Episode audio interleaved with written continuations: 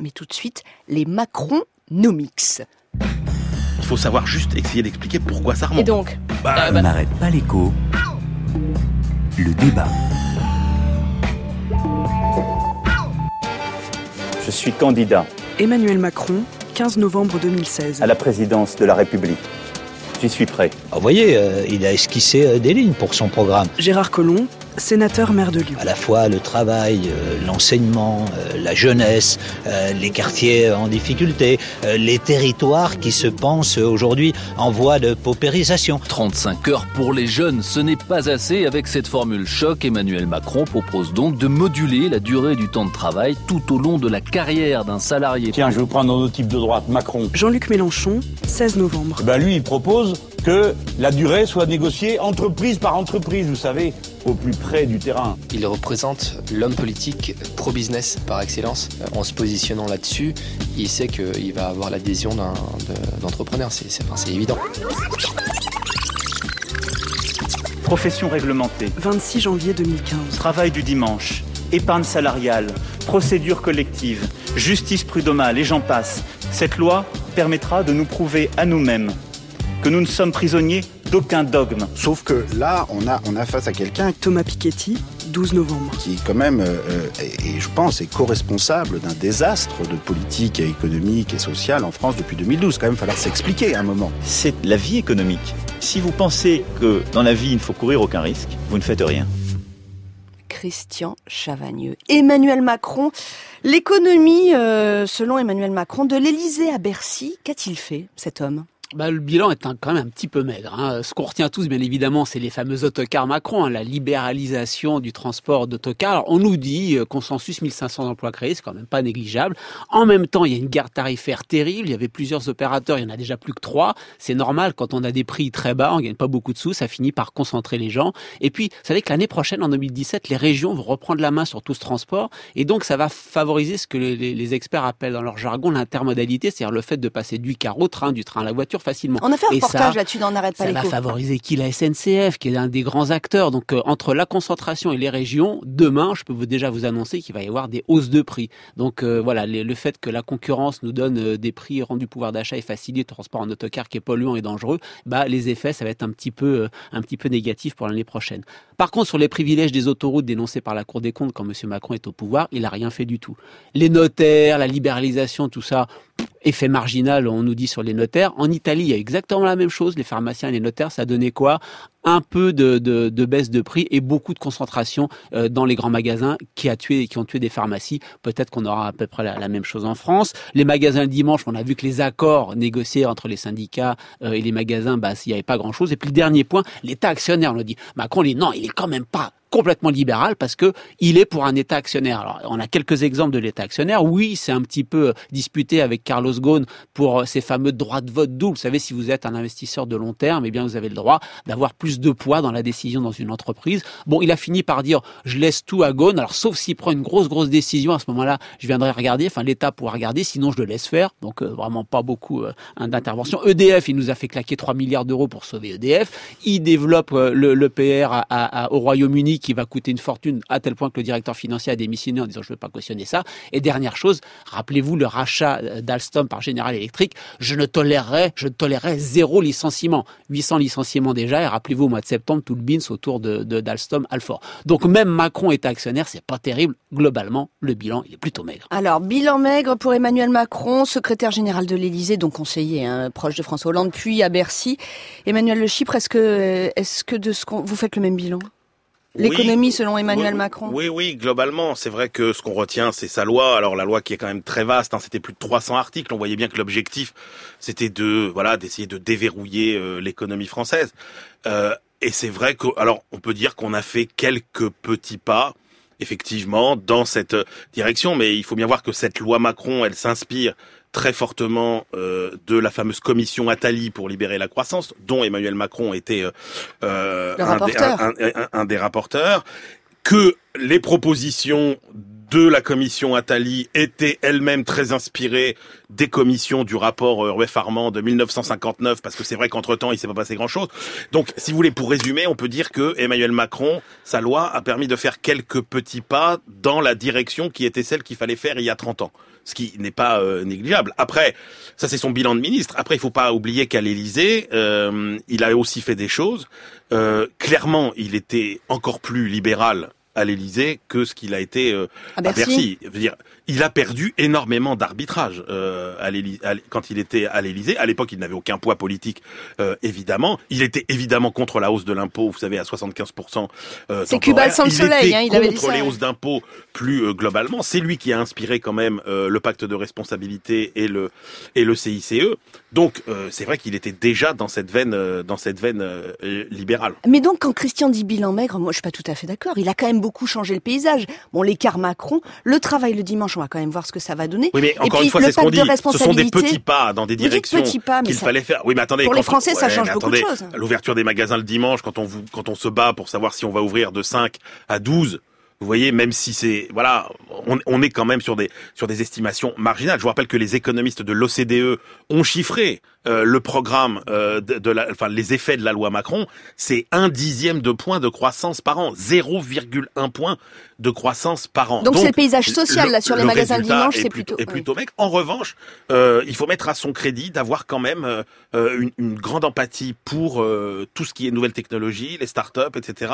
Et que au moins auprès de ces secteurs-là, il a peut-être euh, apporté un vent quand même de, de, de, de modernité et même permis aux Français de de- d'avoir un œil différent sur ce que sont les startups, les nouvelles technologies, etc. Alors Emmanuel, vous venez de le dire, il a perdu beaucoup d'arbitrage. Euh, moi j'ai lu qu'il voulait le passage temporaire en 2012 à 37 heures et qu'il l'a pas obtenu. Euh, Christian, sa grande victoire, c'est quand même le pacte de responsabilité. Bon, Est-ce que c'est sa grande victoire à lui? Je sais pas. Euh, Malheureusement, je crois que François Hollande était convaincu euh, et c'est pour ça qu'il s'entourait d'Emmanuel Macron plutôt qu'Emmanuel Macron qui est venu dire à François Hollande euh, il faut il faut faire ça. Donc, je pense que cette gauche de droite et Emmanuel Macron en est vraiment l'un des grands exemples. Elle, elle est catastrophique sur le plan historique. Pourquoi? Parce que regardez aux États-Unis, regardez au Brexit, il y a il y a- un- économiste qui s'appelait Karl Polanyi en 1944. Il a écrit un bouquin qui s'appelle la, Grande Transformation. Il dit quoi dedans? Il dit le libéralisme, ça commence par libéraliser l'économie, puis euh, la société, le libéralisme se met dans la société. À un moment donné, les gens sont trop secoués, ils demandent de la protection. Qui donne de la protection? Quand c'est la gauche, ils, ils élisent Franklin Roosevelt, et quand la gauche, elle donne rien, ils élisent Donald Trump. Donc, euh, quand la gauche est de droite, qu'elle ne répond pas à la demande de protection, Emmanuel Macron ne répond pas à la demande de protection, il me fait très peur pour euh, les résultats des élections politiques en France. Alors justement, on va peut-être parler de, de sa vision, puisque Eh oui. voilà, c'est la semaine de sa candidature.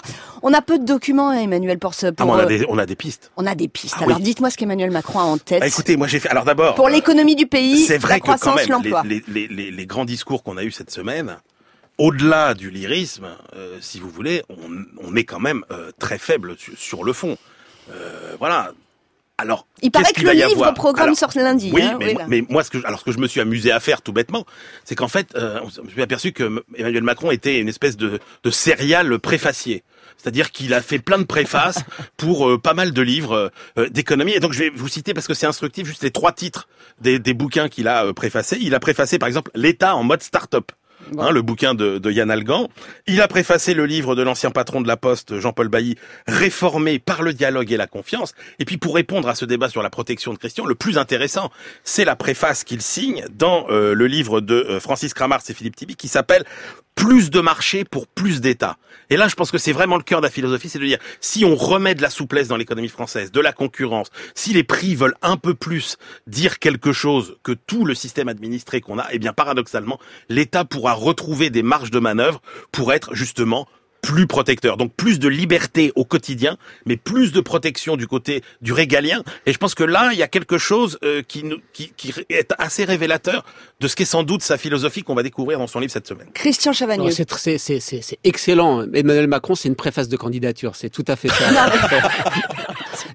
et, je crois que ce qui, ce qui nous dit, en fait, euh, est assez fondé philosophiquement. Et ça s'appuie vraiment sur le, sto- le storytelling libéral le plus classique, le plus traditionnel. La France est bloquée. On ne peut pas la réformer. Troisième étape, il faut aller par le bas, passer par l'entreprise, passer par l'individu, parce que par le haut, on peut pas. C'est le storytelling médéfien libéral habituel. Euh, la France est bloquée, le modèle social est bloqué. Pourquoi? Ah, il, nous, nous fait la totale. Hein. Il nous fait la totale. Les insiders, les gens qui sont CDI gardent toujours le même travail. Oui, sauf que la DRS nous dit un tiers des CDI s'arrêtent au bout d'un an, 50% au bout de deux ans, 60% au bout de trois ans. Non, les gens qui sont au CDI, ils restent pas accrochés à leur fauteuil. Ça bouge beaucoup. Les 35 heures, on l'a dit, je sais pas combien de fois avec Emmanuel. On peut tourner autour des 35 Alors les 35 heures. mais attendez, avant de nous faire le, le, le, non, parce que là, il, oui. oui. il est dans le diagnostic d'Emmanuel Macron, Christian. Il non, nous dit il que est ça dans les pas. propositions. Non, vous, mais dites-nous, il... dites-nous ce qu'il propose. Eh ben, c'est ça. Il, il, nous dit, il nous dit, il faut passer, euh, il faut, il faut aller à la carte. Hein. Les jeunes, les jeunes doivent pouvoir travailler plus parce que quand on est jeune, on peut travailler plus. Non, quand vous regardez les, les enquêtes aujourd'hui en France, les jeunes, ils Absolument. veulent travailler moins. Ils ont un autre rapport au travail. Par contre, les vieux, les... ils stigmatisent les vieux de plus de 50 ans. Ah ben papy, quand t'as plus de 50 ans, faudrait peut-être que tu travailles un peu moins. Non, je suis désolé. C'est pas parce que j'ai passé inspecteur des finances, c'est compliqué. C'est pas parce que j'ai plus de 50 ans Pardon. que je me, me considère ah bon. quand, même, quand même capable encore de faire du travail, y compris le samedi matin sur France Inter, après avoir fait ma semaine de travail. Donc non, moi je veux pas travailler moins après 50 ans. Il veut euh, euh, réduire euh, les avantages indus des fonctionnaires. Qu'est-ce qu'il nous fait? Il nous dit, il y a d'un côté les méchants fonctionnaires avec leurs avantages, de l'autre côté le privé. Il nous montre une partie de la société française contre, contre l'autre français. L'UNEDIC, je vais, les partenaires sociaux sont pas capables de s'entendre, donc je vais nationaliser. Mmh. Est-ce que ça va faire baisser le chômage, ce fait que l'État qui s'occupe de l'UNEDIC, qui contrairement à ce que dit Emmanuel Macron, est excédentaire? Quand vous prenez l'ensemble de ce qui est de ce qui est pris en cotisation sur les salaires et l'ensemble de ce qui est donné aux chômeurs, c'est excédentaire. Donc c'est vraiment le storytelling habituel dans son projet qui est le modèle social bloc. Non, je suis désolé. Et quand il nous dit on bouge pas, j'ai été regarder la Commission européenne. Vous savez, Alexandra, la Commission européenne, elle a un indicateur de combien il y a de réformes sur le marché du travail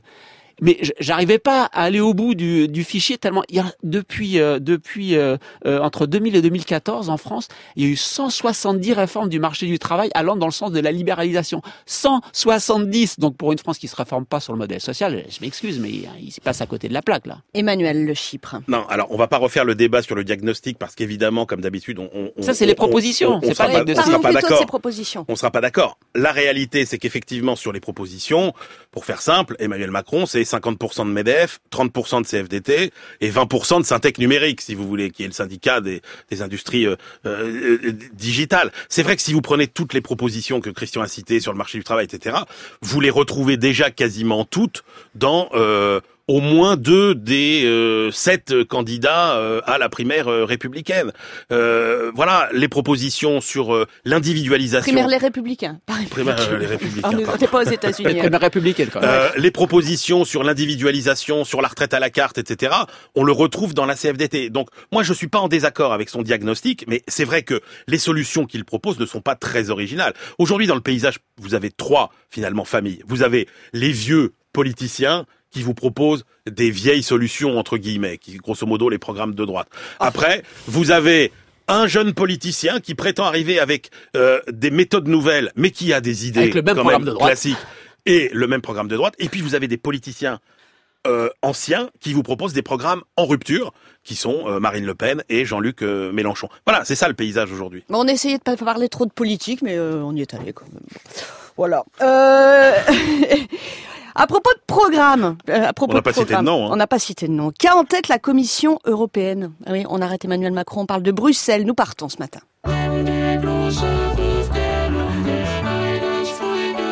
Bonjour Quentin Dickinson.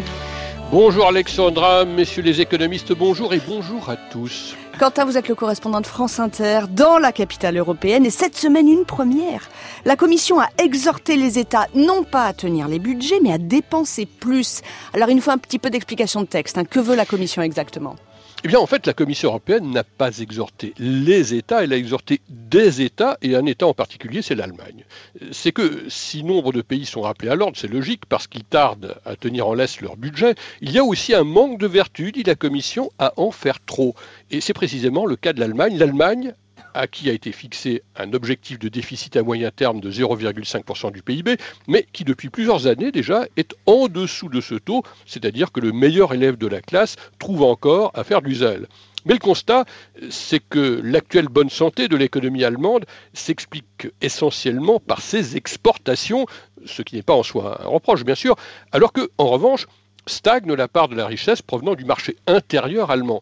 Ce que dit la Commission européenne, c'est qu'il y a là un déséquilibre, un risque, une surdépendance à des contrats ponctuels ou à court terme dont la reconduction peut s'avérer aléatoire dans un marché mondial que l'élection de Donald Trump rend encore plus imprévisible.